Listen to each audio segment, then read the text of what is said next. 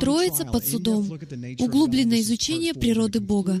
Это четвертая часть. Сегодня мы завершим это учение, соберем вместе все его части. Если вы упустили ту или иную часть, то я сделаю их краткий обзор, с тем, чтобы все нас догнали. Я ознакомлю вас с тем, о чем мы говорили до сих пор. Но я вам настоятельно рекомендую просмотреть всю эту серию учений, а затем пересмотреть ее еще раз. Почему? Потому что природа Бога — это ваша природа. Откуда вы можете это знать? Как я могу это говорить? Потому что вы сотворены по Его образу. Поэтому, если вы не понимаете Его природу, то вы не понимаете свою природу. Если вы отвергаете Его природу, то вы отвергаете свою природу. Итак, я верю, что Яхва является в природе. Является в природе, в кавычках. Я верю, что Он так проявляется, ведь сказано, что даже камни возопьют. События в физическом мире указывают на что-то духовное, и я верю, что в нашей абсолютно физической сущности откроется Его сущность. Это значит обратный порядок Его творения. Итак, сегодня мы проведем краткий обзор, а затем завершим.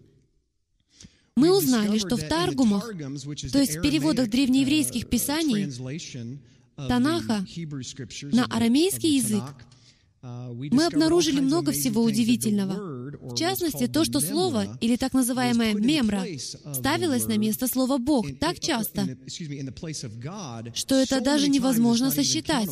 Что я имею в виду? На иврите во Второзаконии, 4 глава, 7 стих сказано, «Ибо есть ли какой великий народ, к которому боги его были бы столь близки, как близок к нам Господь Бог наш, когда не призовем его?» Но в Таргуме сказано, «Мемра Господа Бога сидит на своем престоле высоком и превознесенном». И так они истолковали это место Писания, вот что оно значит, а именно, «Мемра, Слово Божье, сидит на своем престоле высоком и превознесенном». Теперь возникает вопрос, как Слово Божье может сидеть? Интересно, если оно всего лишь Слово. И это понятие Мемра, как Слово Божье, сидящее на своем престоле высоком и превознесенном, является цитатой из другого места Писания. Кто из вас об этом знает? Есть другое место Писания, в котором сказано, что Яхва сидит на своем престоле высоком и превознесенном, и края рис его наполняют весь храм. Но возникает еще один вопрос. Если мы пойдем еще дальше, о ком на самом деле пророчество, что он будет сидеть на престоле в Новом Иерусалиме, так что края рис его будут наполнять весь храм? Сказано, что Иешуа есть свет миру. Именно Он сидит на престоле. Сказано, что именно Он освещает внутренность храма самим своим присутствием, самой своей славой. Именно края Его рис наполняют весь храм. Итак, мы видим, что даже на арамейском языке евреи первого века читали читали древнееврейские писания, а затем читали Таргумы на арамейском языке, что предоставляло им более народный язык и полнее раскрывало контекст. И с их точки зрения, сам Бог часто, даже в Бытии сказано, что Бог ходил среди своих людей во время прохлады дня. Сказано, что ходило именно Слово Бога живого. И так существовало понятие о том, что Яхве и Его Слово часто взаимозаменяемы. И мы видим, как в Таргумах снова и снова Мемра ходит в саду с настоящими ногами, выводит его народ из Египта, следит за соблюдением заветов, говорит от имени Яхвы, дает заповеди, называется помощником и щитом.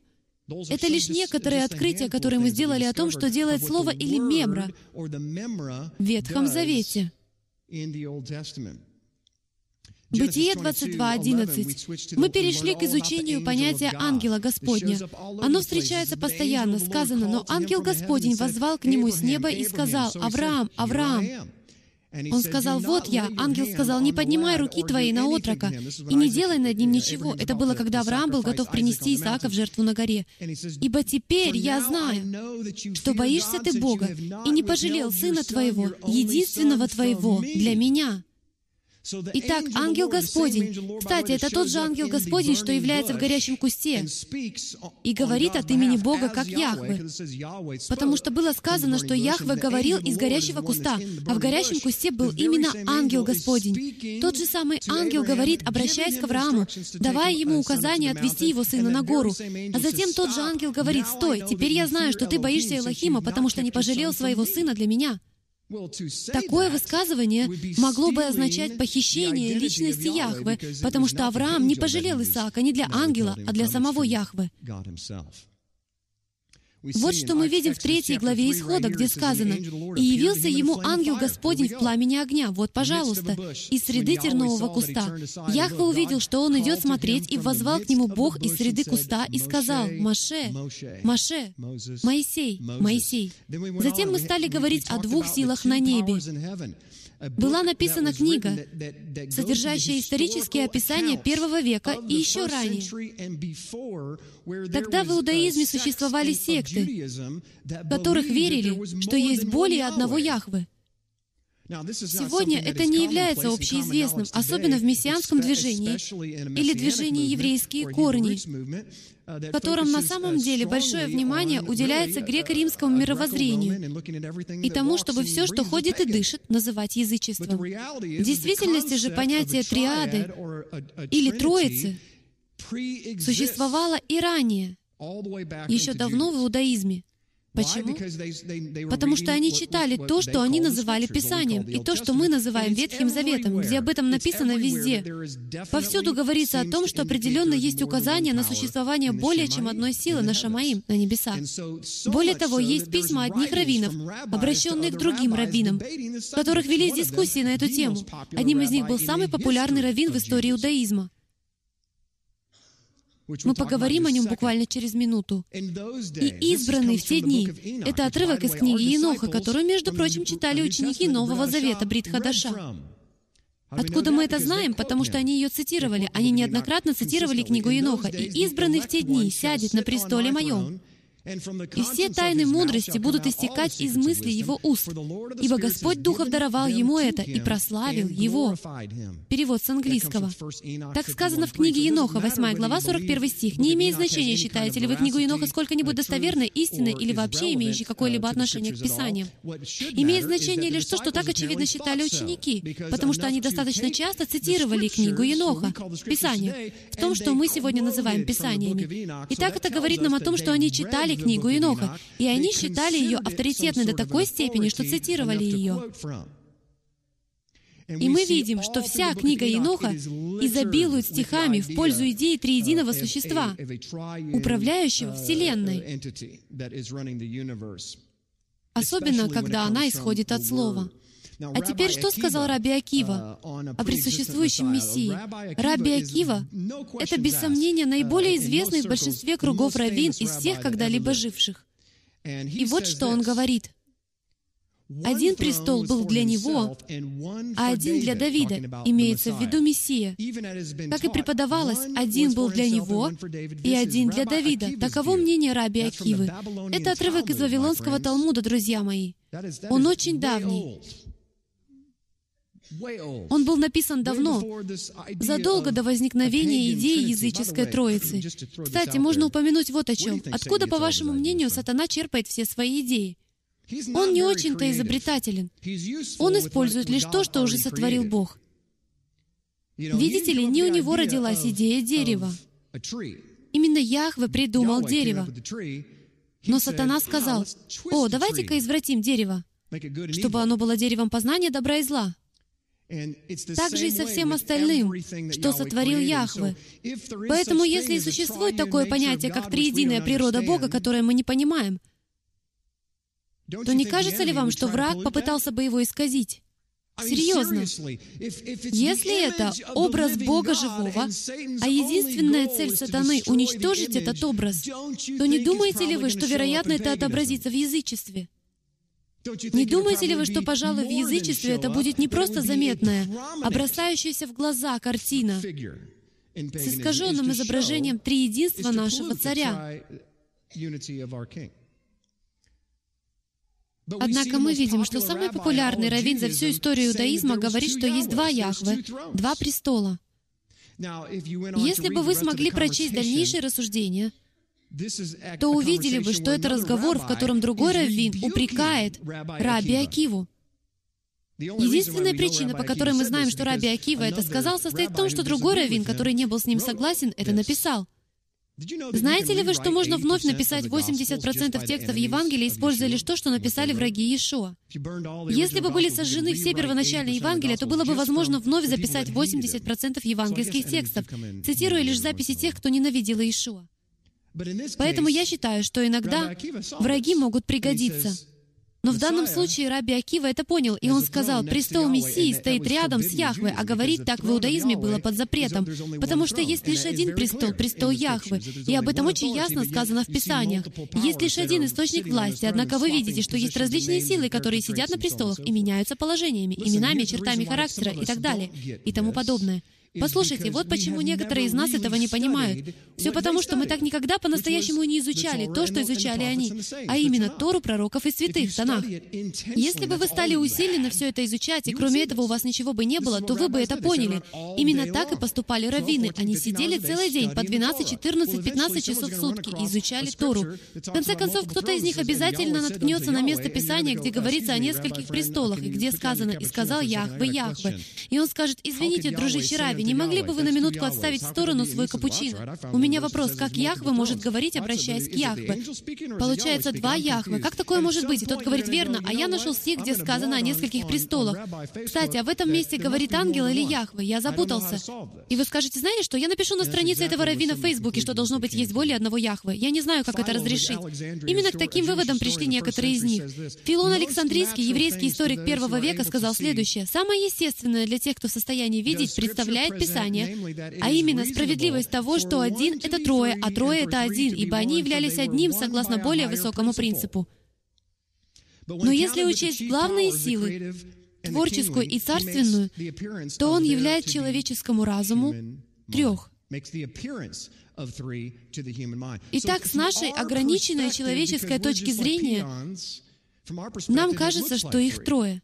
Но с точки зрения Яхвы это совершенно иная сфера, иные правила, где земное притяжение не действует. Хорошо, послушайте, если бы вы могли вернуться на сто лет назад и сказали людям, что можно подпрыгнуть и никогда не опуститься вниз, то на вас посмотрели бы как на безумца. Но стоит лишь мне переместиться на 40 километров наверх, в атмосферу, и я смогу подпрыгнуть и просто полететь. Потому что в космическом пространстве действуют другие правила. Имеет ли это смысл? а здесь свои правила. То же самое происходит, когда вы перемещаетесь в иное измерение. Там совершенно иные правила. Далее Филон говорит еще кое-что. Вы можете вернуться и перечитать, но я приводил вам в пример компьютер. Яхве — это как системный блок. Вся информация непостижима. Нет никакой возможности взаимодействовать с Яхве, потому что Бог всего творения, Бог Авраама, Исаака и Иакова — это сокрытый Бог, если хотите. Он всемогущий. Если бы вы хотя бы немного к Нему приблизились, то вас бы убило электрическим током.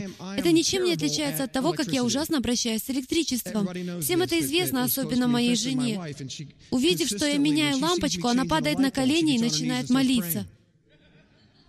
Потому что я в любой момент могу быть убит током. Это лишь вопрос времени. Я даже понимаю, как это нужно делать, однако мы с электричеством не дружим. Оно всегда побеждает. Я и сам понятия не имею, зачем все это рассказал, но в любом случае, да, если я подойду к системному блоку компьютера и попытаюсь заменить материнскую плату или что-то другое, то меня убьет электрическим током. Я погибну. То же самое и с Богом. Вы не сможете войти в тронный зал царя, Яхвы, Бога Отца, и остаться живым. Он слишком свят. Итак, единственный способ взаимодействовать с системным блоком — через монитор. Именно так вы видите информацию. Это прямое представление или суть того, что есть в системном блоке. Посредством монитора вы можете видеть лицо Бога живого. Поэтому Иешуа сказал, «Видевший меня, видел Отца. Я Его представитель. Я показываю вам, кто Он такой». И пусть даже нельзя найти аналогии ни на нашей планете, ни в нашем измерении, которая могла бы дать нам полное представление о сущности Отца, но следующий пример, как я думаю, тоже очень хороший. Те из вас, кто, как и я, рос в конце 70-х, начале 80-х годов, наверное, играли вот этим. Правда? Кубик Рубика — и я задаю вопрос, как Бог может быть больше, чем один? Что ж, спросите сами себя, как один квадрат может быть многими квадратами? Ведь кубик Рубика — это на самом деле один квадрат. Но состоит он из скольких? 3, 6, 9, 1, 2, 3, 4, 5, 6. Из 54 квадратов. Итак, у вас есть 54 квадрата, образующие один квадрат. Позвольте задать вам вопрос. Что если бы каждый из этих квадратов был самостоятельным, и они могли разговаривать друг с другом, но они исходят из одной сущности и одного сердцебиения и одной воли? Это кажется глупостью, но мы смотрим на статичную иллюстрацию одного вероятного сценария, если бы он был возможен. Итак, вот о чем мы говорили. А в последнюю очередь мы поговорили о мистере и миссис Плоских. Это моя любимая аналогия, которую на самом деле... Кто это был? Спержин, Чарльз Спержин. Думаю, именно он первым привел эту аналогию. А возможно, он позаимствовал ее Аристотеля, я не знаю. Это замечательная аналогия представляет собой, по сути, лист бумаги. Это мистер и миссис Плоские, и они живут в плоском мире, на листе бумаги. У них есть только два измерения. Они понятия не имеют о трех измерениях. У них нет возможности понять, что такое три измерения, потому что они двухмерные существа. Они похожи на лист бумаги. Поэтому если я, как трехмерное существо, захочу выразить себя, показать, кто я, какое и как я действую двухмерному существу, давайте представим, что я кубик Рубика. И я, как кубик Рубика, хочу взаимодействовать с мистером и миссис Плоскими. Итак, я беру уголок моего кубика и прикасаюсь к листу бумаги. Они не могут видеть меня как куб целиком, потому что они не в состоянии видеть в трех измерениях. Они могут видеть лишь то, что взаимодействует с их измерением. Итак, когда угол или верхушка того кубика прикасается к листу бумаги, то они воспринимают меня как точку. В их представлении я именно такой. Бог — это точка. И сколько раз Яхве проникал в человеческую жизнь, а мы пытались объяснить свою точку зрения и показать, какие мы духовные, и как Он взаимодействует с нами, тогда как Он взаимодействовал всего лишь с вашим листом бумаги. Но весь ли это кубик Рубика? Весь ли это Яхве? Нет, конечно, нет. Итак, миссис Плоская — совершенно не согласна с мистером Плоским и говорит, нет-нет-нет, ты понятия не имеешь о Боге. Он не точка, он линия. Откуда я это знаю? Потому что одна сторона Яхвы, вся грань с углом, прикоснулась к листу бумаги. И миссис Плоская говорит, нет, это линия. Это так очевидно. Взгляни, я могу тебе доказать. Я сама это увидела. Он линия. Итак, мистер и миссис Плоские спорят всю вечность в плоском мире, как и мы. Он точка, он линия. А потом приходит первородный сын и говорит, люди, вы все ошибаетесь. И Яхве говорит, хорошо, я явлюсь им в такой полноте, что они смогут ощутить меня в следующем поколении. Я благословлю их первородного сына. Итак, первородный сын однажды молится, находясь в плоском мире, и вдруг из космического пространства спускается куб, и он проходит сквозь лист бумаги до такой степени, что одна половина куба оказывается над бумагой, а другая под ней, потому что куб проник в самую середину плоского мира. Что видит сын? Квадрат. Буквально плоский квадрат. Он по-прежнему не может видеть объем. Он не видит ничего за пределами своего листа бумаги. Он видит лишь то, что на бумаге в двух измерениях, а на бумаге всего лишь квадрат. Итак, теперь у нас есть три совершенно разные точки зрения в плоском мире. Мистера Плоского, миссис Плоской и сына Плоского. Кто из них прав? Все и никто. Ведь никак не может быть, чтобы Яхве, куб, позволил им когда-либо познать его полноту, потому что в разных измерениях разные правила. Невозможно, чтобы он оказался в нашем измерении. Послушайте, Раз Иешуа ходил по воде, значит, он играл по другим правилам. Вы согласны? По довольно крутым правилам, но не таким же правилам, как у нас. Он съедает рыбу, после чего проходит сквозь стену. Кто бы из вас при виде этого быстро оттуда сбежал? Или, по крайней мере, сказал, извините, мне надо в туалет. Он играет по другим правилам. Я славлю Бога за то, что Он играет по другим правилам. Итак, имеется человек, поедающий рыбу. Настоящая плоть. Но он способен проходить сквозь стену. Дамы и господа, мы это называем сверхъестественным, но это не так. Это сверх наше естественное. Это всего лишь иное правило. Видите ли, ученые уже открыли, что 99% всей материи — ничто. 99% всей материи — это космическое пространство, совершенно открытое пространство. Поэтому сейчас, когда вы на меня смотрите, 99% того, что вы видите, — это ничто. Если бы вы могли видеть на уровне атомов, проникая взглядом так глубоко, это доказывает теорию моей жены, что 99% того, что здесь... Нет, я шучу. Пустое место. Оно просто ждет, когда его наполнят. Но если серьезно, а что, если это не сверхъестественно, а он просто использует научные законы, которые мы пока не открыли? Возможно, проходя сквозь тот или иной объект, он воздействует на свое молекулярное строение таким образом, что обходит стороной тот один процент. И это все, что он делает. Видите ли, часто нами что-то воспринимается как сверхъестественное лишь потому, что мы этого не понимаем. Вы согласны? Если вернуться назад на 50 лет и показать то, что происходит в современной науке, если бы я перенесся на 100 лет назад, имея мобильный телефон и позвонил президенту Соединенных Штатов и сказал, «Эй, как дела, как поживаете?», все бы подумали, что я инопланетянин или занимаюсь колдовством. Но это лишь потому, что они не понимают, что мы действительно можем взять настоящий металл, послушайте меня, настоящий металл, ввести в него информацию, то есть слова, а затем взять эти слова, нажать кнопку «Воспроизвести», и они прозвучат. А что, если бы Бог мог это делать со скалой? Что, если скалы имеют способность записывать все, что вы говорите?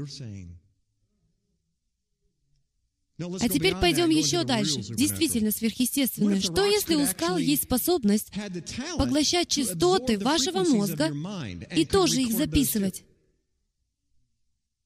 А затем Бог, который сам сверхъестественный, вернется в судный день и скажет, «Мистер Скала, подойдите сюда, воспроизвести». И когда Джон Смит скажет, «Я этого не говорил», Скала сделает так, «Ой,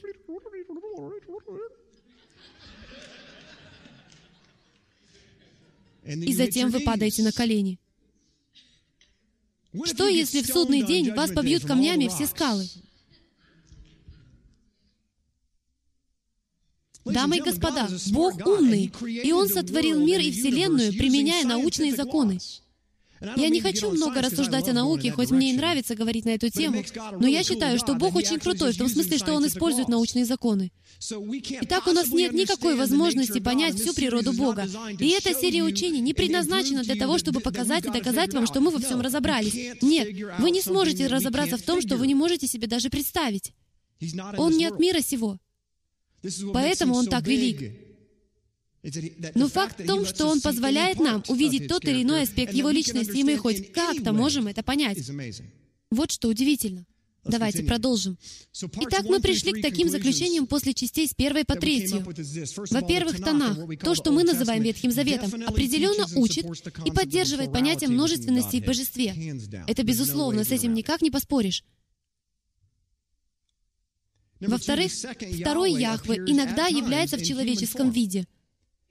Он много раз является в человеческом виде. В-третьих, ученикам Иешуа Ученикам Иисуса было знакомо понятие «мемра». Это арамейское слово означает Слово Яхве и Его божественность, поскольку многие евреи того времени верили в понятие единства двух Яхве, что не противоречило шестой главе Второзакония. «Шма, слушай, Израиль, Господь Бог наш, Господь Эхад есть». Они верили в это, поэтому шли дискуссии. Кроме того, множественность божества не была порождением язычества, как мы обсудили, рассмотрели и доказали. Итак, давайте приступим к четвертой части и подведем всему итог. Это не должно занять много времени. Писание, раскрывающее все три стороны Яхвы, действующие отдельно, но в Эхаде. Вот чем мы займемся. Мы рассмотрим несколько мест Писания, которые показывают множественность Яхвы, все его стороны в одном месте Писания. Номер два. Есть ли три Бога? Мы ответим на этот вопрос. Может ли Бог умереть? Хороший вопрос. Мы хотим это выяснить, потому что это может многих смутить. А еще мы выясним, каковы последствия веры в Божество или Троицу. Каковы последствия? Чему приведет мой ответ «да» или «нет»? Является ли это вопросом спасения? Мы все это рассмотрим и выясним, каковы ответы на эти вопросы. Именно эти вопросы возникали у меня. Итак, три в одном. Деяние 5 глава, 29 стих. Если хотите читать со мной, то пожалуйста. Можете записывать. Ифа же Петр и апостолы в ответ сказали, «Должно повиноваться больше Богу, нежели человеком. Бог отцов наших воскресил Иешуа, которого вы умертвили, повесив на древе. Его возвысил Бог десницу Своею в начальника и Машиаха, или Спасителя, дабы дать Израилю покаяние и прощение грехов. Свидетели Ему все мы и Дух Святой, которого Бог дал повинующимся Ему. Итак, здесь мы видим, Бог Отец воскрешает Иешуа Мессию.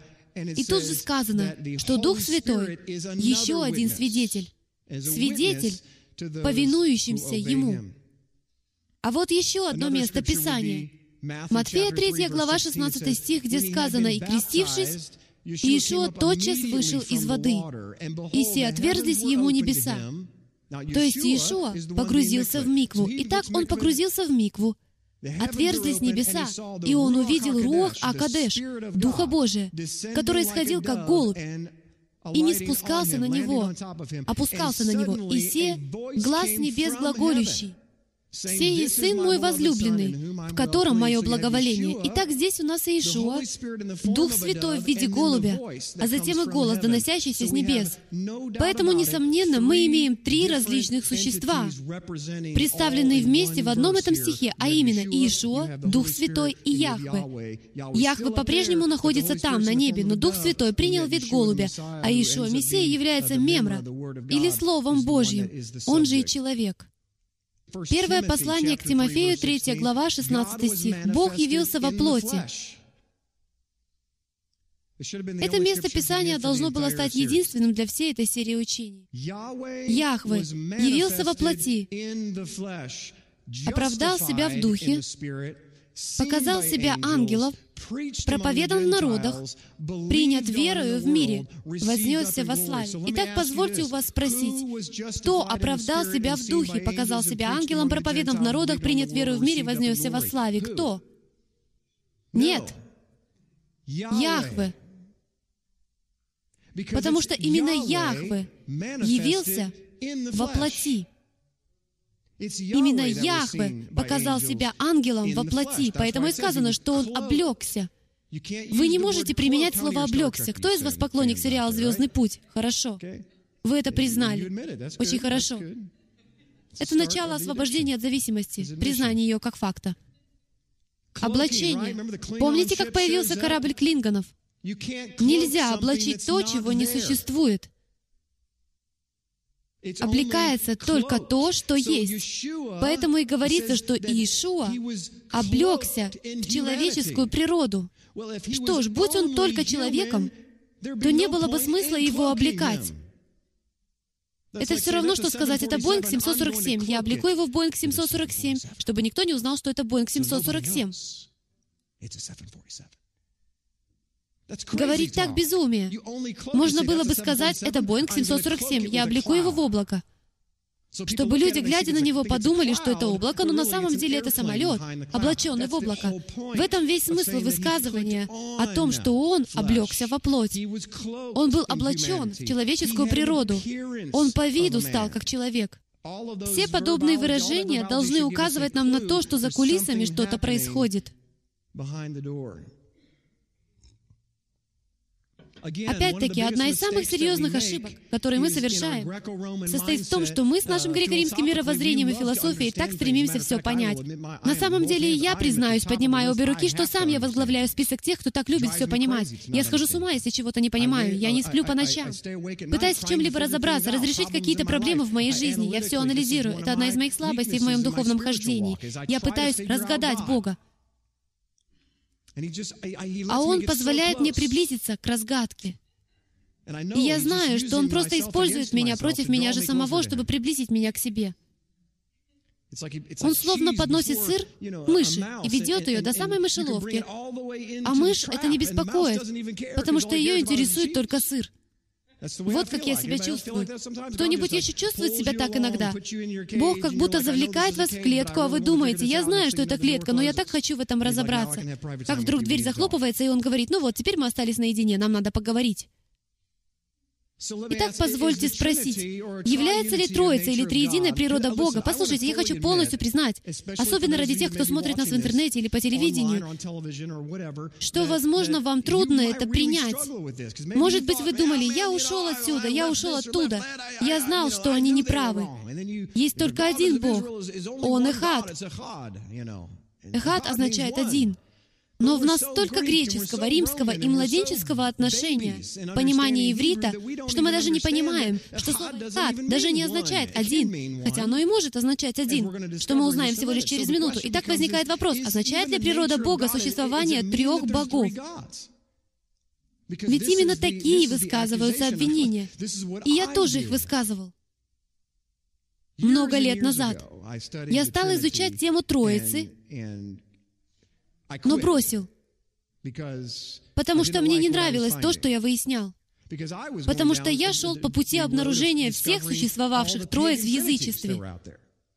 И поскольку у меня уже была предубежденность, основанная на моем недовольстве церковью, то из всего прочитанного я сделал вывод. Вот откуда произошло понятие Троицы, но я так и не закончил свою домашнюю работу. Я смог ее закончить лишь 10 лет спустя. Второзаконие, 6 глава, 4 стих. Конечно, это шма, где сказано, «Слушай, Израиль, Господь Бог наш Яхве Эхат есть, Он един». Итак, что значит слово «един» или «один»? Это очень важно. На иврите это слово «эхат». В симфонии Стронга оно под номером 259 и имеет очень простое значение. Но нам придется пойти дальше симфонии Стронга, потому что оно представляет собой числительную форму слова под номером 258, что означает, собственно, объединенный, единый. Объединенный, вот что оно значит. Оно может означать и первый, но чаще всего оно означает объединенный. Например, гроздь винограда — это одна гроздь, состоящая из многих виноградин, но ее как раз и называют эхат. Это отличный пример, показывающий, что значит эхад. Хорошо? Итак, на самом деле происходит то, что... О, между прочим, номер 258. Мы сказали, что оно происходит от слова номер 258. Это коренное слово, и оно звучит как «ахат». Это тоже слово, но оно иначе произносится. Возможно, это первообразный корень со значением «объединять». Итак, теперь мы видим, что слово «эхат», сам его корень, не означает числительное «один». Он означает «объединять», нечто, что находится в процессе объединения или полностью объединенное. К примеру, братья.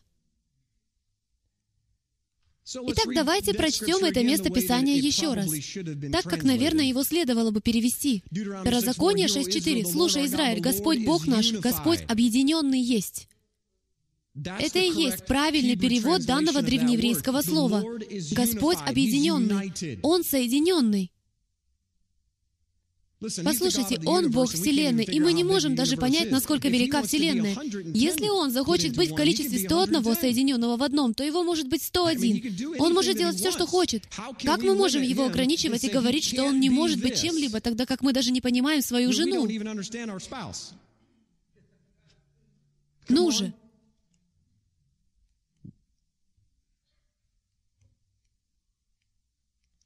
Двое, но одно.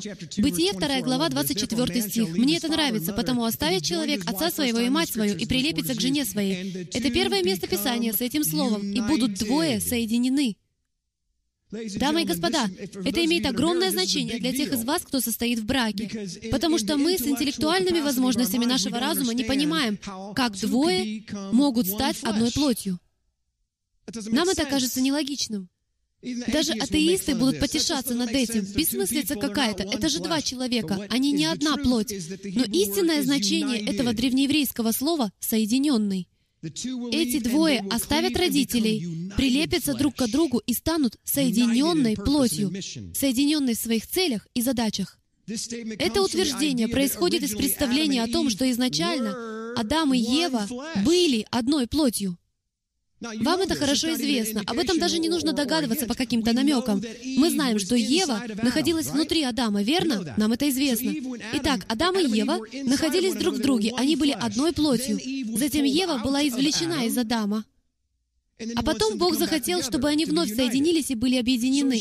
Итак, здесь в пророческом смысле показывается, что значит быть объединенными в разуме, но быть двумя совершенно разными людьми. И Он их разъединяет, как может показаться, почти что каким-то невероятным, мистическим образом. Так что нечто глубоко в вашей душе тянется к вашей второй половине, вызывая у вас желание быть одним. Вы хотите быть соединены, потому что глубоко в душе чувствуете, что вы уже были соединены. Глубоко в душе каждый супруг хочет уладить ссору, потому что есть нечто особенное, состояние единства, что приносит радость, мир, долготерпение, благость и так далее. А теперь позвольте вам задать сумасбродный вопрос, ведь я люблю задавать сумасбродные вопросы. Это помогает мне задумываться и находить ответы. Многие люди спрашивают, как я исследую Писание. Я задаю сумасбродные вопросы. Я называю это законом экстраполяции. Однажды эту фразу внесут в словарь Уэбстера. Но если на основе какого-либо известного факта вы выведете пусть даже сумасбродное заключение, то оно должно быть истинно. Если же вы выведете сумасбродное заключение и решите, что оно не истинно, то тогда не истинным был и исходный факт. Итак, это помогает мне в принятии решений и выявлении, что истина, а что нет. Это должно быть истина, потому что истина перевешивает все, не так ли, даже в вашей жизни. Итак, вот вопрос, который я задал. Ева всегда находилась внутри Адама. Что если бы Бог решил разбудить Еву, пока она еще находилась в Адаме, и позволил Адаму общаться с ней до того, как она стала независимой от него? Сегодня бы это назвали шизофренией. Дорогая, как поживаешь? Нормально. Получилась бы неудачная пародия на сценку комедийного дуэта Эббот и Костелло, кто на первой базе. Но просто задумайтесь об этом. Каким бы глупым это ни показалось, но что если бы Бог так поступил? Вышло бы двое в одном. Безусловно. А теперь, если добавить еще один элемент, то получилось бы троица в одном человеке. Что было бы этим элементом? Этим элементом была бы сущность воли, разума, целеустремленности. Другими словами, если они происходили от одного сердцебиения, одного направления, то они никак не могли противоречить друг другу. Ведь материал их ментальности был почерпнут из одного и того же резервуара. Что, если бы у каждого из них была автономная проводка, так что они могли бы говорить, контактировать и общаться друг с другом, и быть свидетелями? Но в то же время основные провода, провода питания, каждому из них шли от одного источника. Так что было бы невозможно, чтобы с этими автономными проводами они приходили к разным выводам. Разные точки зрения, одно заключение. Что, если бы эта главная сущность называлась Руах Акадеш, Дух Бога Живого? Что, если бы это был Дух, который носился над водой? И почему он носился над водой? Что существовало до плоти Иешуа? Что сказано о сущности Яхвы? Бог есть Дух. Именно этот Дух был бы сущностью, которая была бы словно два человека, сидящих на престоле, один над другим, и свет над престолом. Вот что я себе представляю, когда вижу Творца. Когда я отправлюсь на Шамаим в судный день, именно это я вижу в моем духе. Два престола, но один из них с таким прекрасным сиянием, светящимся вокруг престола. Это и был бы Руах.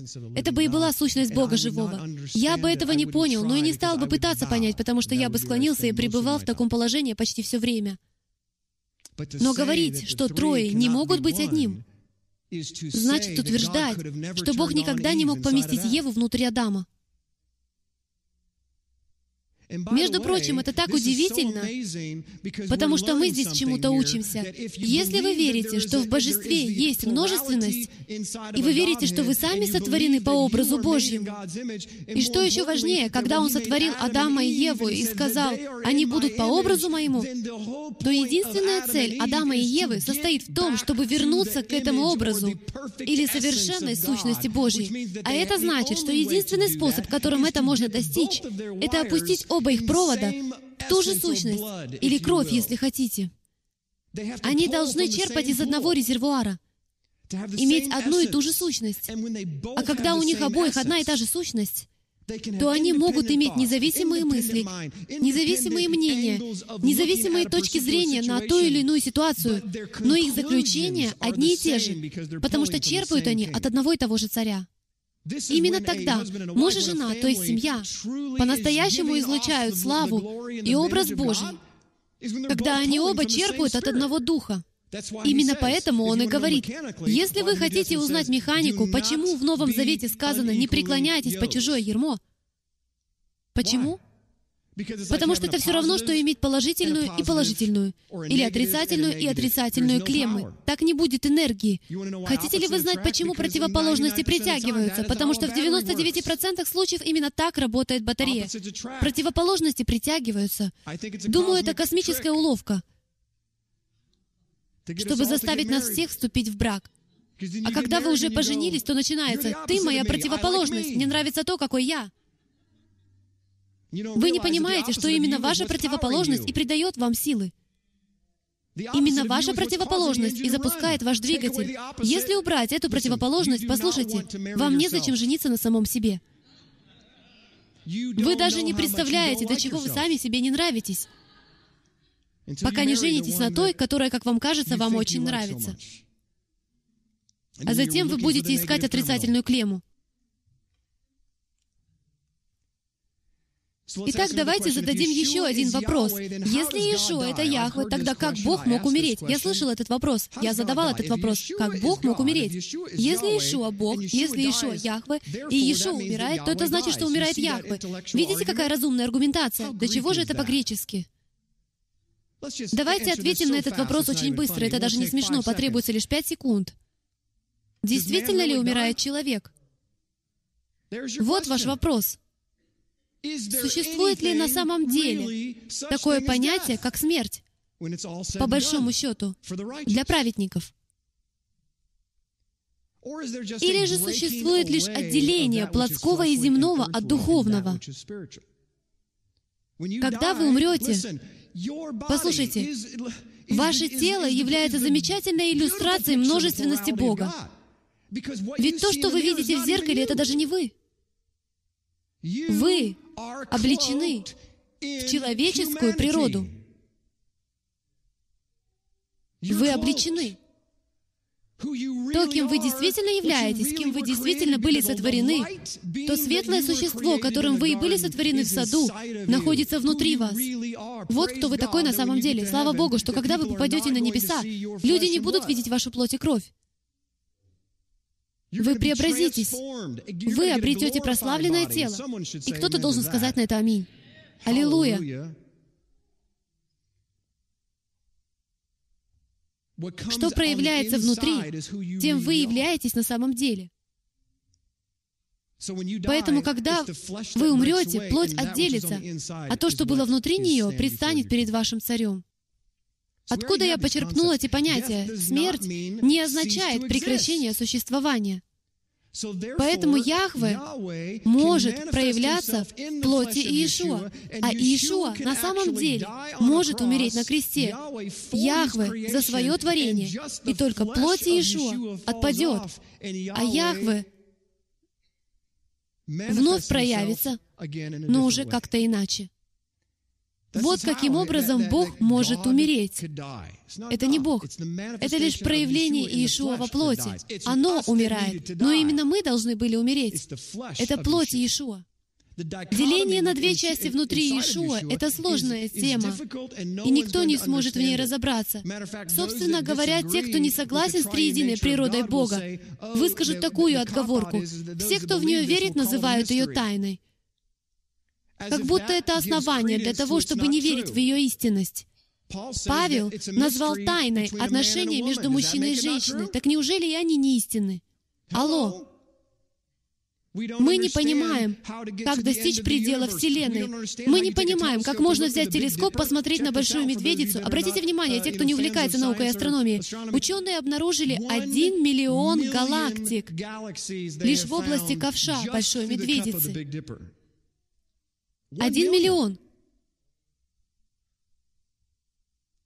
Это большая Вселенная. Я считаю это тайной. Значит ли это, что она не существует? Любовь — это тоже тайна. Я ее не понимаю. Как она рождается? Что влечет вас к другому человеку? Как возникает этот трепет в душе, эта дрожь? Никто не знает. Ученые говорят, что это тайна. Должны ли мы им сказать, что любовь не истина? Что ее нету? Видите, это обоюдоострый меч. Это не отговорка. Нам действительно не все понятно во Вселенной.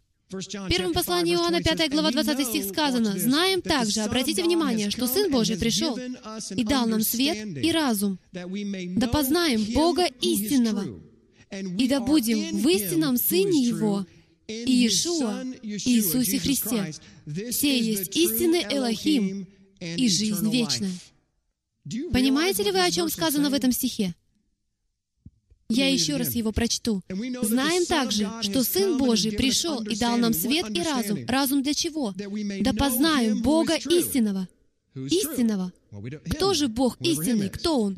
Он либо Иешуа, либо Яхве. А затем сказано, «И да будем в истинном». Как же нам понять, кто Он? В Сыне Его Иешуа. Мы в Его Сыне Иешуа что помещает нас внутрь истинного. Это похоже на русскую матрешку. Вы видели русских матрешек? Ты смеешься, потому что ты русская. Ты точно знаешь, о чем я говорю. С большой матрешки снимается верхняя часть, и в ней оказывается другая, поменьше, а в той еще меньше. И три матрешки могут стать одной. Вы смотрите на ее внешнюю сторону и видите одну, но на самом деле их три. Если вы поднимете одну, то подумайте, ух ты, интересно, их две. О, нет, больше, чем две, три. То же самое и с вами. То же самое и с Ним. Но мы просто не понимаем, как это работает. Потому что Он не сотворил на этой земле ничего такого, что могло бы нам это показать. Однако мы все же видим некие поломанные вещи, которые должны так функционировать. И я считаю, что брак — это один из лучших видимых для нас примеров того, как Дух Святой должен быть внутри взаимоотношений в качестве такого резервуара сущности — а муж и жена должны функционировать как одно целое, сообща. Сколько здесь стояло супружеских пар, которые говорили, «Пред Богом я даю эти обеты».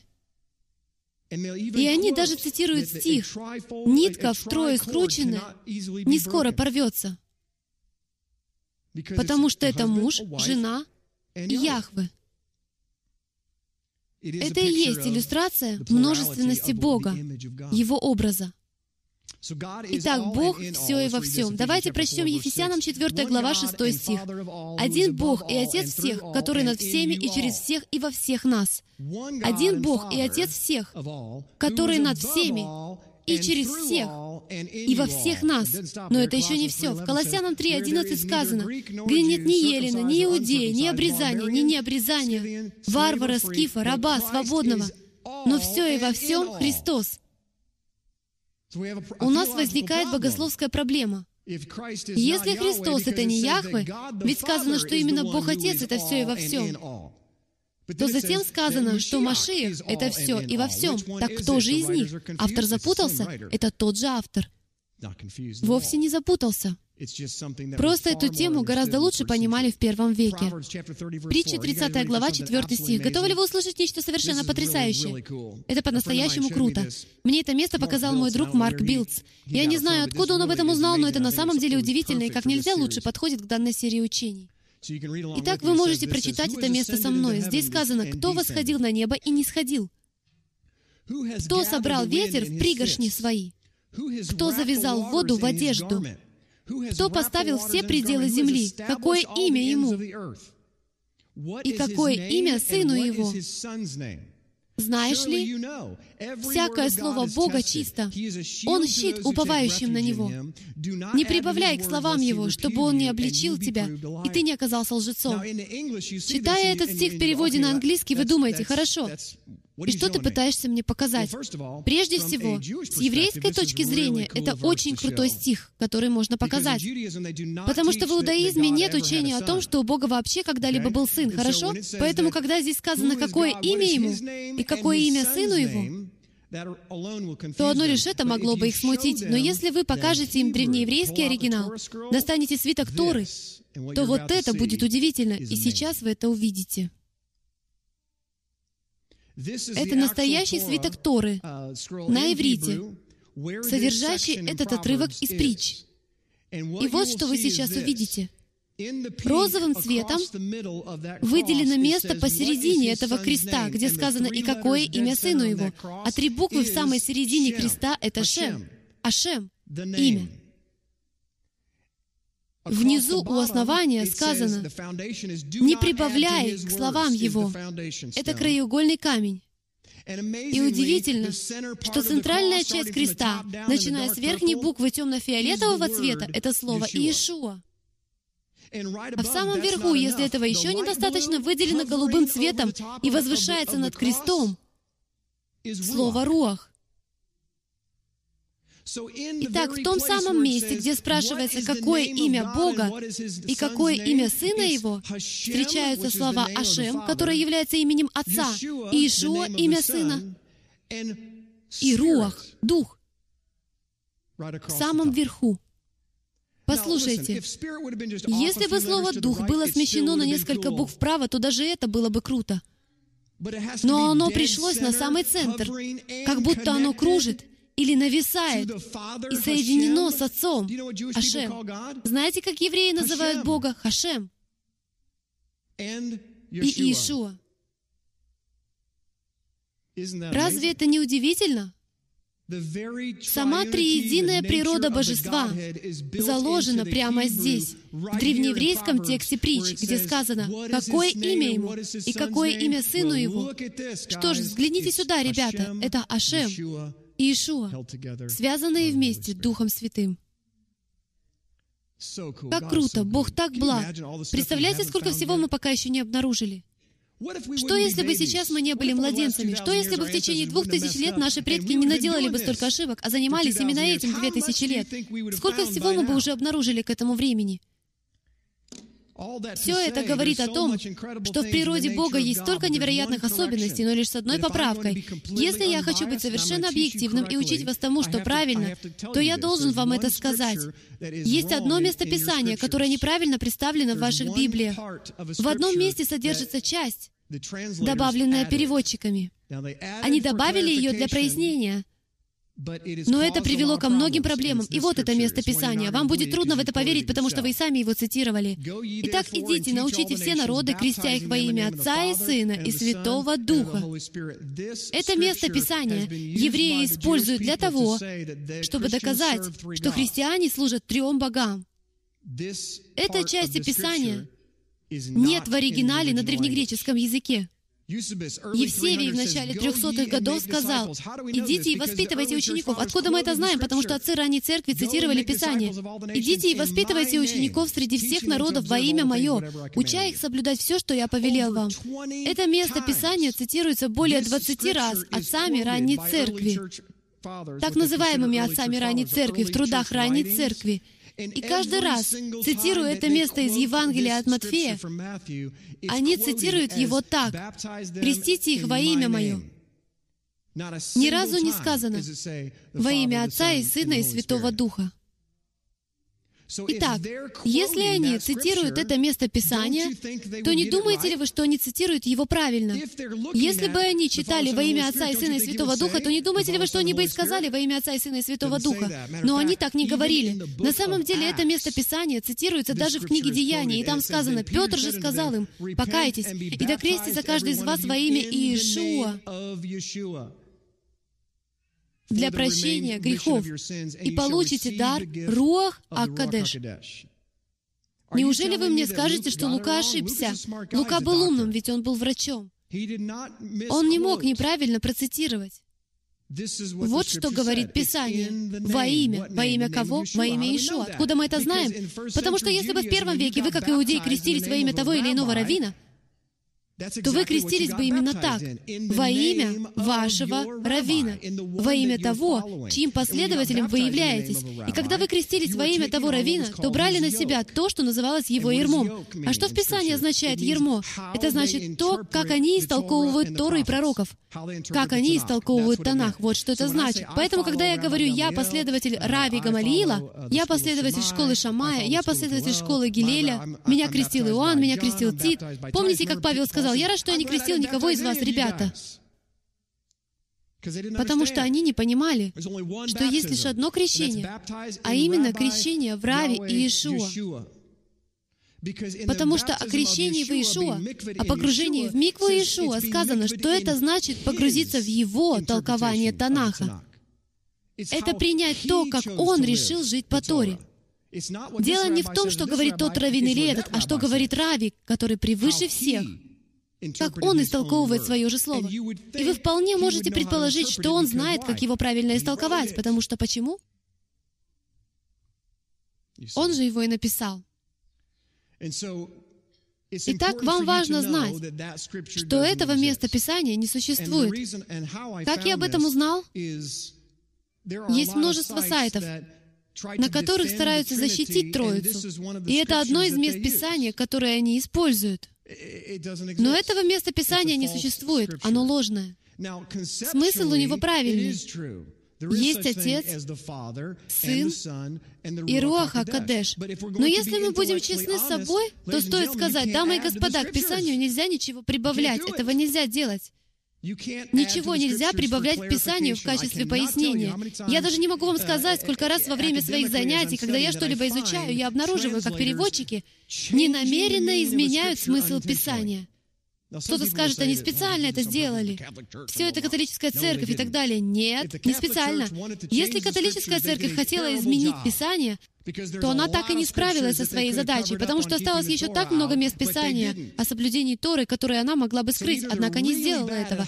Итак, либо она не умеет как следует скрывать информацию, либо такой задачи у нее не было. Ведь будь я вором, которому нужно было бы что-то спрятать, то я бы отлично справился. И если бы только у меня были Писания, и больше ни у кого их не было бы до их публикации, то есть будь я Ватиканом, то я бы не спешил. Я бы позаботился о том, чтобы в Писании было сказано именно то, что я хочу. Я бы проследил за тем, чтобы в нем говорилось говорилось все так же, как и в моем вероучении. Поэтому я бы, скорее всего, убрал стих, в котором сказано, «Ибо это есть любовь к Богу». Первое послание Иоанна, 5 глава, чтобы мы соблюдали заповеди Его. Я бы, наверное, скрыл стих послания к римлянам, 3 глава, 31 стих, где сказано, «Уничтожаем ли мы закон, потому что пришел Иешуа?» Никак, но закон утверждаем. То есть я бы убрал все подобные места Писания. Но переводчики вовсе не скрывали их, а только пытались нам помочь. Но в то время, как они пытались нам помочь, они в действительности сделали вам подножку, ведь теперь вы примешиваете к теологии то, чего там быть не должно. Итак, что подразумевается под «троицей» в кавычках или «триединой природой Бога»? Поверить в триединую природу Бога значит сразу же согласиться и признать силу общности, единства в рамках множества. Вера в триединую природу Бога помогает нам понять весь смысл единства. Что значит быть частью того, что больше вас? Даже Бог не является независимым еврейским подрядчиком. Он был там, вместе с самим собой, общаясь с самим собой. Как бы странно это ни казалось, еще до сотворения мира — Позвольте мне на минуту отвлечься от темы. Откуда вы знаете, что такое любовь? Предположим, вы единственный человек, живущий на планете. Вы единственный, кто когда-либо был сотворен.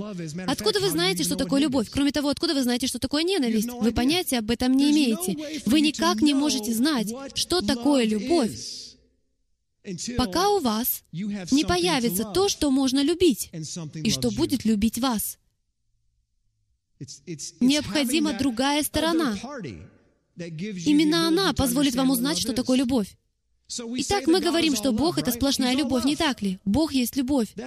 В этом есть противоречие, если не верить во множественность Бога, божества. С научной точки зрения невозможно, чтобы Бог знал, что такое любовь, если у Него нет никого и ничего, что можно было бы любить. Кто-то скажет, Джим, это нелогично. Нет, это совершенно логично. Бог знает, что такое любовь, и имеет совершенную любовь, и не нуждается в том, чтобы сотворить человека. Вот почему Он такой потрясающий Бог. Если Бог всего лишь единичный по своей природе, тогда мы можем сказать, что Бог чего-то лишен и в чем-то нуждается. Поэтому Он и создает Вселенную из-за своей нужды. Но Бог ни в чем не нуждается. Ведь еще до того, как Он сотворил Вселенную, Он уже имел все и пребывал в совершенном общении с Рохом и Деваром, Словом Божьим. Он пребывает в совершенной любви, в совершенном единстве, в совершенном разговоре, если хотите, в совершенном братском эхаде. Он ни в чем не нуждается. У него есть все, потому что он сам все.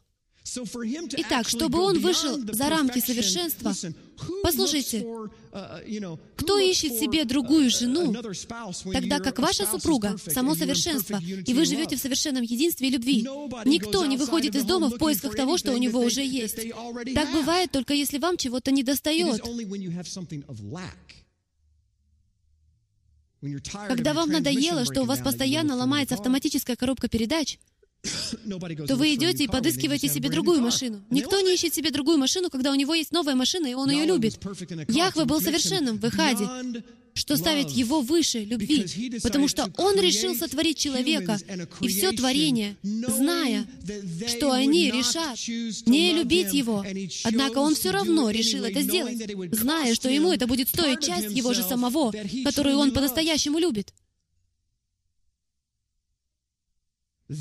Вот это любовь. Вот что значит любить своих врагов, дамы и господа.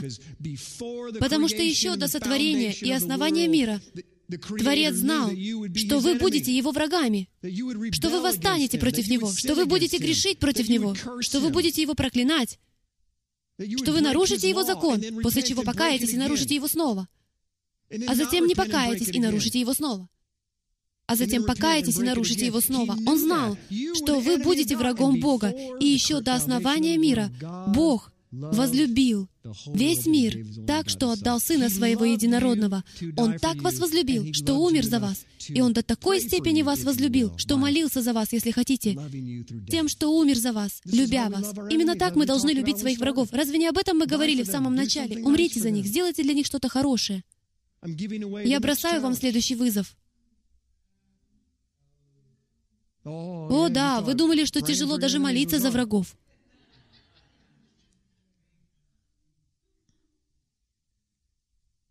Но верить в триединую природу Бога значит действительно начать понимать, что такое истинная общность. Все творение отражает понятие множественного единства. Приведу вам пример. Огонь или вода? Что сильнее? Что выше? Разве, согласно науке, они не действуют в полной гармонии? А как насчет мужа или жены? Как насчет деловых партнеров? Истинный деловой партнер.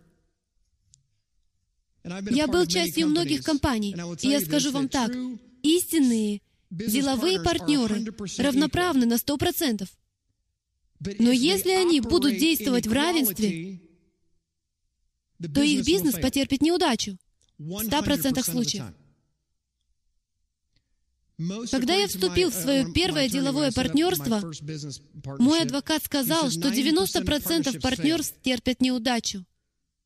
Я спросил, почему, а он ответил, потому что они не могут поладить. Сейчас они любят друг друга, но в конце концов обязательно разойдутся, потому что они приходят, думая, что у них все будет поровну. Это звучит правильно, это даже звучит логично.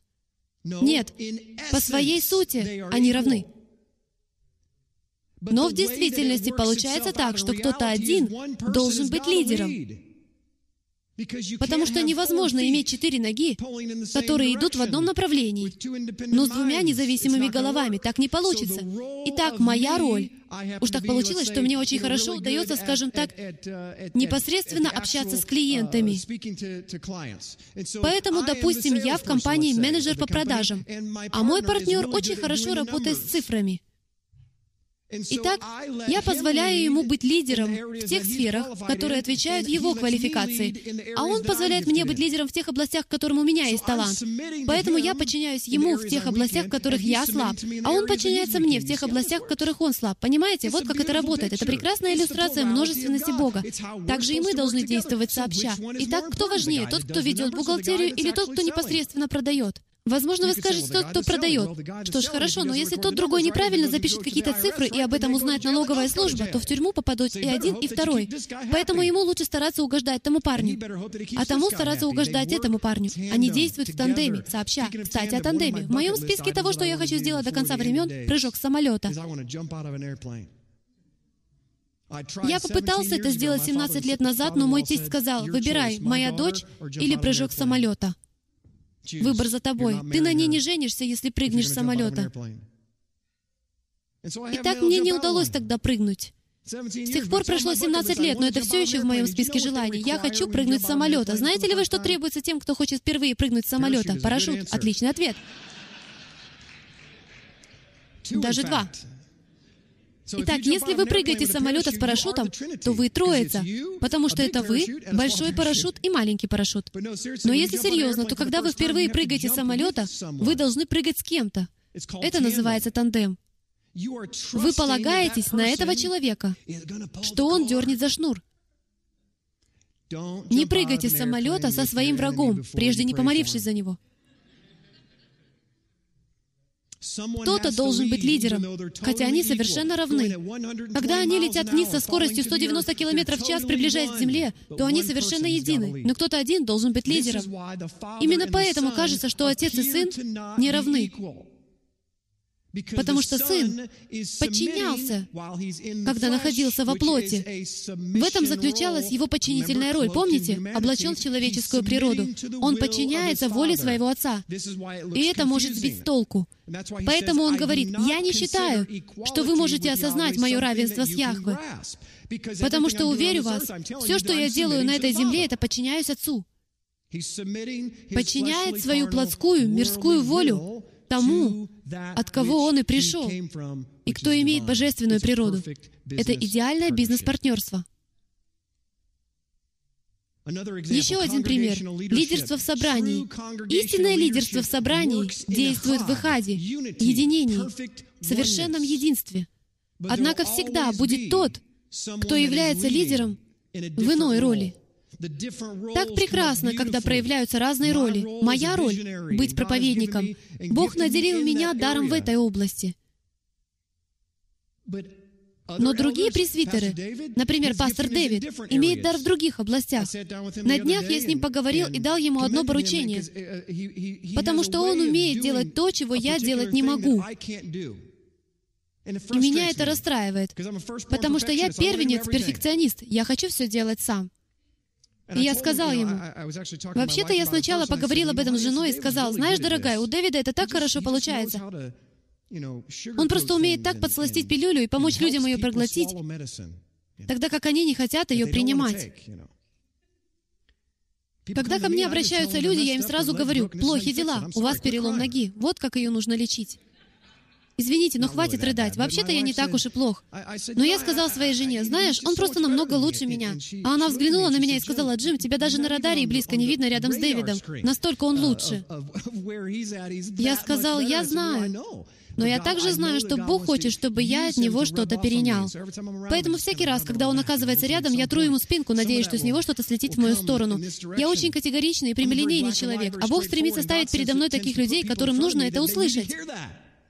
Понимаете? Когда эти люди сидят перед Дэвидом, то они ничего не понимают. Поэтому Бог помещает их передо мной. Я человек с молотом, а он с перышком. Все зависит от того, с кем вы хотите консультироваться, какой вы человек. Итак, Дэвид, теперь к тебе будут выстраиваться еще более длинные очереди. Не ходите к Джиму. Но некоторых из вас нужно стукнуть молотком по голове, аминь. Но суть в том, что мы работаем в тандеме. У него есть дары в тех сферах, в которых я не очень одарен. У меня же есть дары в тех сферах, в которых он слаб. Именно поэтому должна быть множественность в лидерстве. Если в вашем собрании лишь один лидер, то у вас большая беда, дамы и господа. Потому что, во-первых, вы будете видеть лишь одну личность Бога с ее чертами характера, а во-вторых, то, насколько Яхве будет проявлять себя через этого человека, и вы также будете двигаться только в ограниченных рамках этого человека. Но если есть множественность лидерства, то вы сможете видеть Бога во всей Его полноте. Это так прекрасно. Лидерство в собрании является иллюстрацией образа Божьего и самого Божества, потому что Бог проявляется через различные характеристики, которыми Он обладает. Иногда необходимо, чтобы Дух Святой мягко проговорил в ваше сердце, а иногда нужно, чтобы Раввин вас одернул и сказал, «Ты поступаешь неправильно». А иногда это голос небес, который гремит, как гром, пугая вас до полусмерти, заставляя вас раскаяться. То, от какой характеристики вы хотите услышать, зависит от характера Бога, который нужен в данной ситуации. Именно в этом смысл общинного, пасторского, пасторского лидерства. Некоторые из вас обожглись в церквях. Почему? Потому что у вас был единоличный лидер, а он лишь человек. Все мы падшие творения. И мы очень быстро пойдем снова, так же, как и вы. Вы тоже быстро падаете. Поэтому я решил, что поскольку я падаю, то просто должен вам об этом сказать, чтобы напомнить вам, что я такой же, как и вы. Само творение отражает эту невероятную гармонию единства в разнообразии. Если бы Бог был только монолитным, без множественности, то мы бы увидели отражение этого в Его творении. Однако мы видим прекрасный снимок, где много цветов, но лишь одна радуга. Сама сущность Бога — это свет. Давайте немного порассуждаем, как ученые. Что такое белый свет? Это любой цвет. Вы это знали? Белый цвет объединяет в себе все другие цвета радуги. Итак, в принципе, Яхве является радугой. От него излучается каждый цвет. Если же Он является олицетворением каждого цвета радуги, то когда Он показывает нам радугу, то будь ее цвета независимыми и греческими, какой мы воспринимаем и всю Библию и считаем, что таким должен быть и Бог, и такой матрешкой, которую мы можем вычислить, то Он бы не допустил, чтобы цвета смешивались, переходя от одного к другому. На самом деле невозможно провести границу между двумя цветами, находящимися рядом друг с другом. Нельзя разрезать их пополам и сказать, здесь красный, а здесь оранжевый. Так не получится. Они смешиваются, образуя прекрасное явление, называемое радугой, дугой, возникающей во время дождя. Таким же образом, мы просим Творца Вселенной объяснить нам независимые черты, которые Он нам показывает в тексте, тогда как они никогда не должны были быть независимыми. Они должны смешиваться друг с другом, сливаться друг с другом, плавно переходя друг в друга, независимые по цветам, но цельнотканые, из одного материала, в единстве. В этом вся прелесть радуги в том, что ее цвета не являются независимыми. В этом вся прелесть и вашего цвета. Какого вы цвета? Является ли ваш цвет независимым? Или вы настолько близки к кому-либо, что сливаетесь с ним, с его цветом? Ведь когда Творец поместил вас на эту землю, Он хотел, чтобы вы были связаны. Именно поэтому половина из присутствующих в этом зале приехали сюда с другого конца страны. Потому что вы хотите быть связанными. Ваш цвет хочет быть связанным с цветом кого-то другого. И знаете ли вы, что происходит всякий раз, когда в это собрание приходит еще один человек, будь то соседней улицы или с другого конца света? Он приносит сюда свой цвет, и эта радуга становится еще ярче. Своим образом жизни и общностью мы начинаем показывать людям, что не имеет значения, как темно, как грязно, как дождливо в округе, потому что здесь безопасное место. Здесь радуга, здесь обетование, здесь завет. Бегите к свету, и Он даст вам тепло в глухую ночь.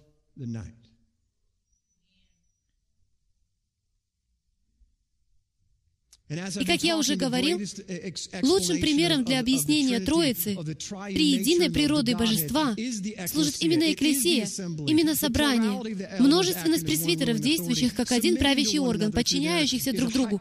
Даже несмотря на существование иерархии власти, так же, как и в браке, вы равны, но один из вас лидер. Все собрание, состоящее из множества отдельных членов, однако признающее дар, заложенный в каждого члена, и в котором все подчиняются друг другу в любви.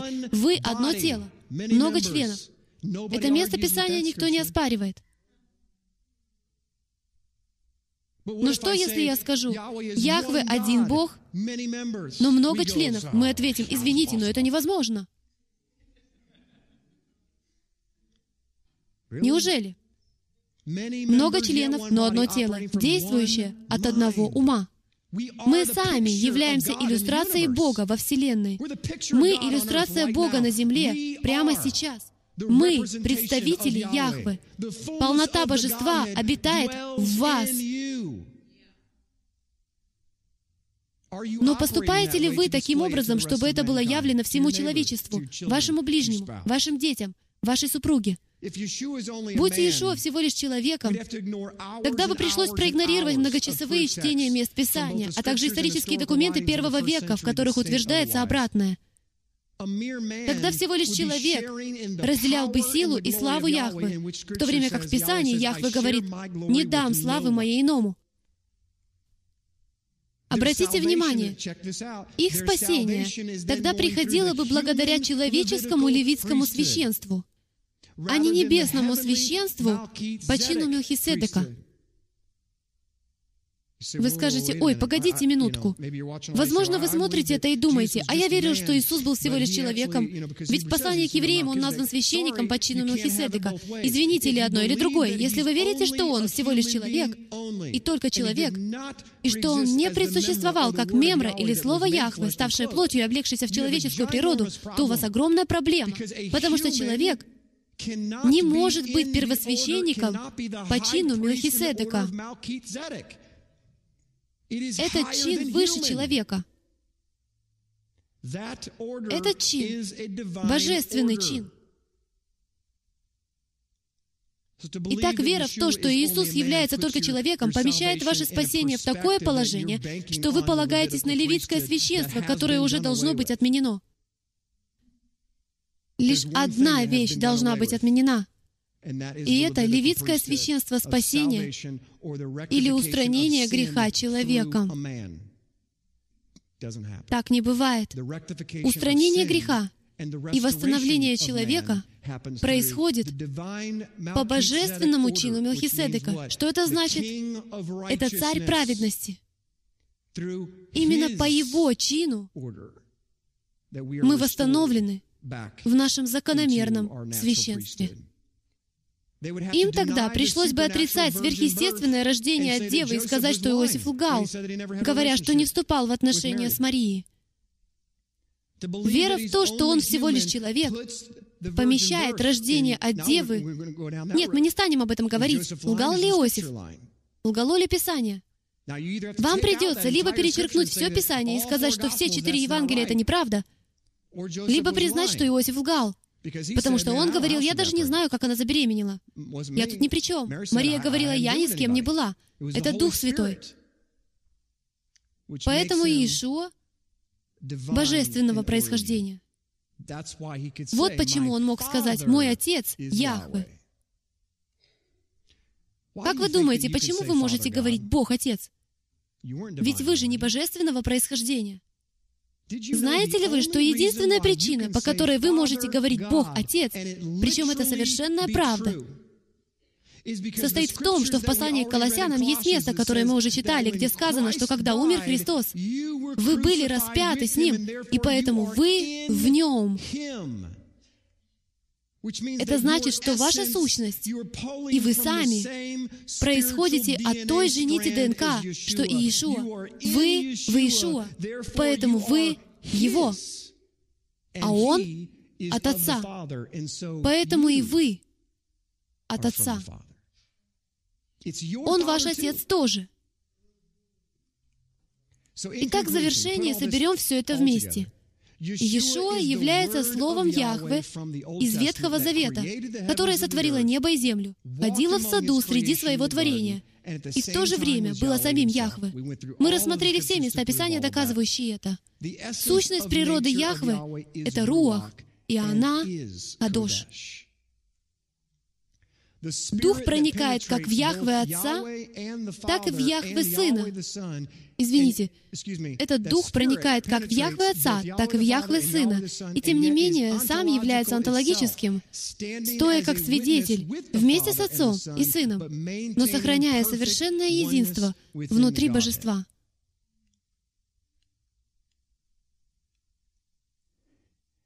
И, наконец, я хочу завершить еще парой слайдов, и на этом мы закончим.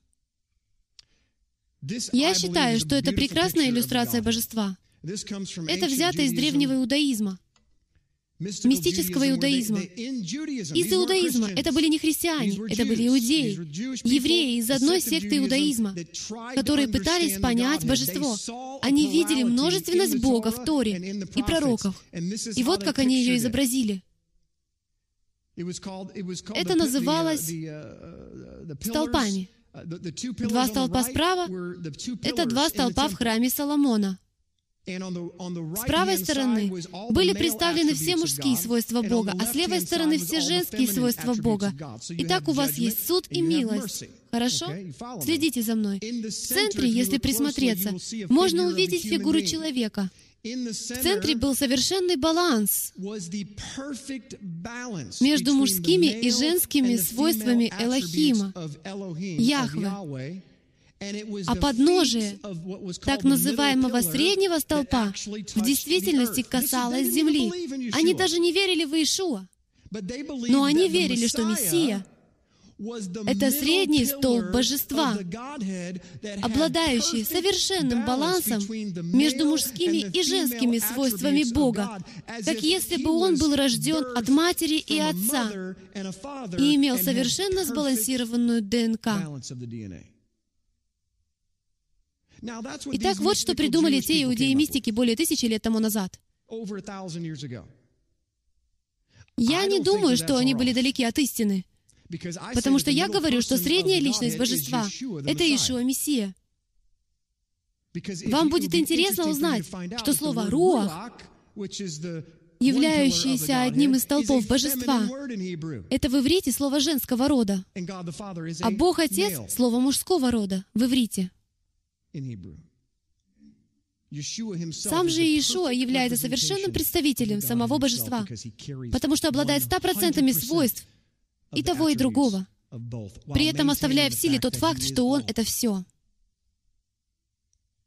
Дамы и господа, вы должны быть этим средним столпом. Вы должны им быть. Знаете ли вы, что Иешуа — это не единственный Мессия в Библии? Ведь мы, услышав слово «Мессия», думаем о Сыне Бога Живого. Но и Моисея называли Машиях. Давида называли Машиях. Вы можете быть Машиах, только если совершенным образом представляете характеристики и свойства Бога и делаете то же, что делает средний стол Божества, Иешуа, Сын Божий, а именно исправляет тех, кто с той стороны, и тех, кто с этой стороны, и уравновешивает их. Вот что делают Машиахи. Вот что делают люди. Вот что и вы должны делать. Приводить людей обратно в сад. Вы должны быть светом миру. Откуда исходит свет? От среднего столпа, который является воплощением свойств Бога, что заставляет света Божьи светиться через вас. Является ли это вопросом спасения? Давайте поговорим об этом минуту. Мы почти закончили. 1 Коринфянам 15.1. Напоминаю вам, братья, Евангелие. Послушайте, что такое Евангелие? Вам это важно знать, ведь именно им мы и спасаемся. Которое я благовествовал вам, которое вы и приняли, в котором вы утвердились, которым и спасаетесь. Если преподанное удерживаете так, как я благовествовал вам, если только нечетно уверовали, Ибо я первоначально преподал вам, послушайте, вот оно, что и сам принял, то есть, что Христос умер за грехи наши по Писанию, и что Он погребен был, и что воскрес в третий день по Писанию. Итак, Евангелие заключается в том, что Иешуа, Мессия, который умер за ваши грехи, был погребен, и на третий день воскрес. Это и есть Евангелие, которое ведет к спасению. Если кто-то в это верит, и следует за своим раввином по пятам, то он спасен. Уверяю вас, что были люди, которые услышали того раби Иешуа и спаслись, при этом понятия не имея о том, что Он и есть Яхве Саваоф, Слово, ставшее плотью, то, о ком говорили пророки, ангел в горящем кусте. Были ли они спасены, несмотря на недостаток понимания? Конечно. Но я здесь не для того, чтобы судить, что такое спасение человека. Я хочу очень четко об этом заявить, потому что некоторые группы в христианстве готовы об этом судить. Я же не считаю, что у нас есть право судить о чем-либо спасении, основываясь на его знании или незнании, потому что мой царь судит о спасении, основываясь на знаниях в сердце. А в первом веке были люди, принявшие Иешуа как Мессию, но которые не понимали то, что сейчас видим мы, потому что тогда еще даже не был полностью составлен канон Писаний. Никто даже не мог указать, где в Писании сказано, что он облегся в человеческую природу. Библии еще не существовало. Поэтому я считаю, что мы должны быть несколько снисходительны друг к другу, но все же я верю, что нам важно об этом знать, имея доступную нам сегодня откровение и информацию. И я оставлю вас со следующим слайдом, который я считаю таким удивительным. Менахем Мендел Шнейерсон, еще один известный раввин прошлого века, живший с 1902 по 94 год. И вот что он сказал. Думаю, это позволит нам взглянуть на все в широком контексте. Он вовсе не говорил здесь о божестве, однако он сказал, три любви — любовь к Богу, любовь к Торе и любовь к ближнему — едины. Невозможно отличить одно от другой, ибо сущность их одна. А если в сущности это одно и то же, то каждая из них совмещает в себя все три. Это значит, продолжает он, что до тех пор, пока не будут присутствовать все три любви, ни одна из них не будет полноценной. Но это также означает, что там, где присутствует какая-либо одна из этих трех, то со временем она приведет ко всем трем. Любовь к Богу, любовь к Торе и любовь к ближнему. Если вы любите своего ближнего, то со временем это приведет к любви к Богу. Если вы любите Бога, то со временем это приведет к любви к Торе, любви к Его Слову. Если вы любите Господа, но не любите ближнего своего, то со временем вы полюбите Тору, которая научит вас любить ближнего своего.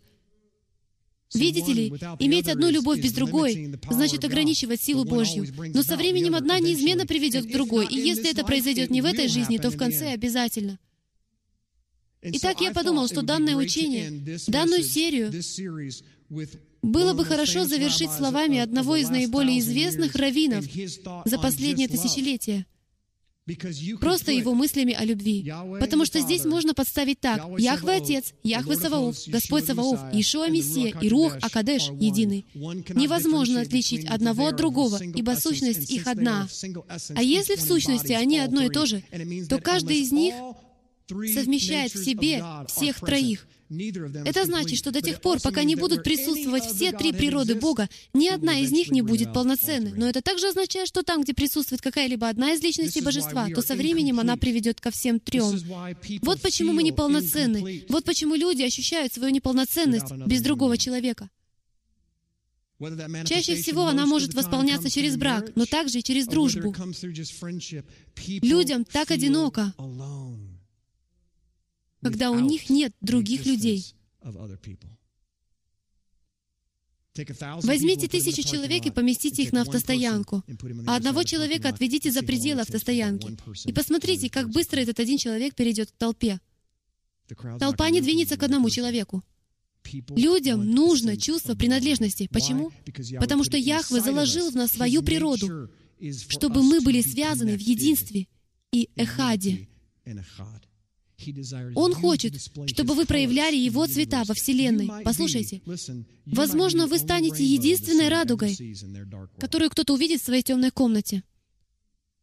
Но вы не сможете быть радугой в одиночку. Встаньте, пожалуйста, со мной. Отче, мы предстоим перед Тобой и благодарим Тебя.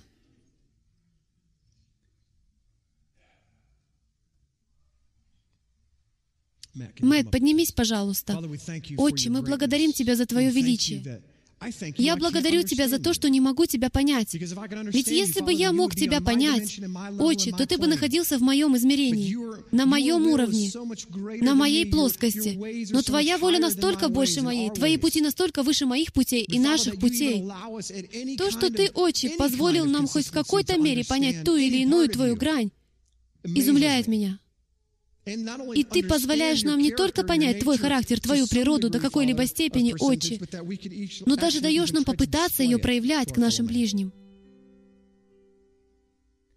Итак, Отче, я обращаюсь к Тебе прямо сейчас и прошу, возьми этих людей, эти характеры, эти жизни, сделай нас едиными, как Ты един. Одно из самых сильных заявлений, сделанных Твоим Сыном перед тем, как Он умер, было «Отче, да будут едино, как мы едино». Дай им проявлять тот образ, который имеем мы. Отче, я молюсь, прости нас за то, что мы гневались на другие цвета, Прости нас, Отче, за нашу горечь и обиды. Прости нас, Отче, что мы не проводим с Тобой достаточно времени, чтобы позволить Тебе породить и возродить в нашей жизни цвет. Прости нас, Отче, что мы не берем Твое Слово и не изучаем его, и не укрепляемся в нем. Отче, прости нас. Прости нас, Отче, что мы не берем телефон не звоним кому-то, не спрашиваем, как он поживает. Отче, община начинается с Твоей любви. И настоящая община возникает, когда мы проявляем ее, любя ближнего своего, как самих себя. Итак, Отче, я прошу, объедини нас —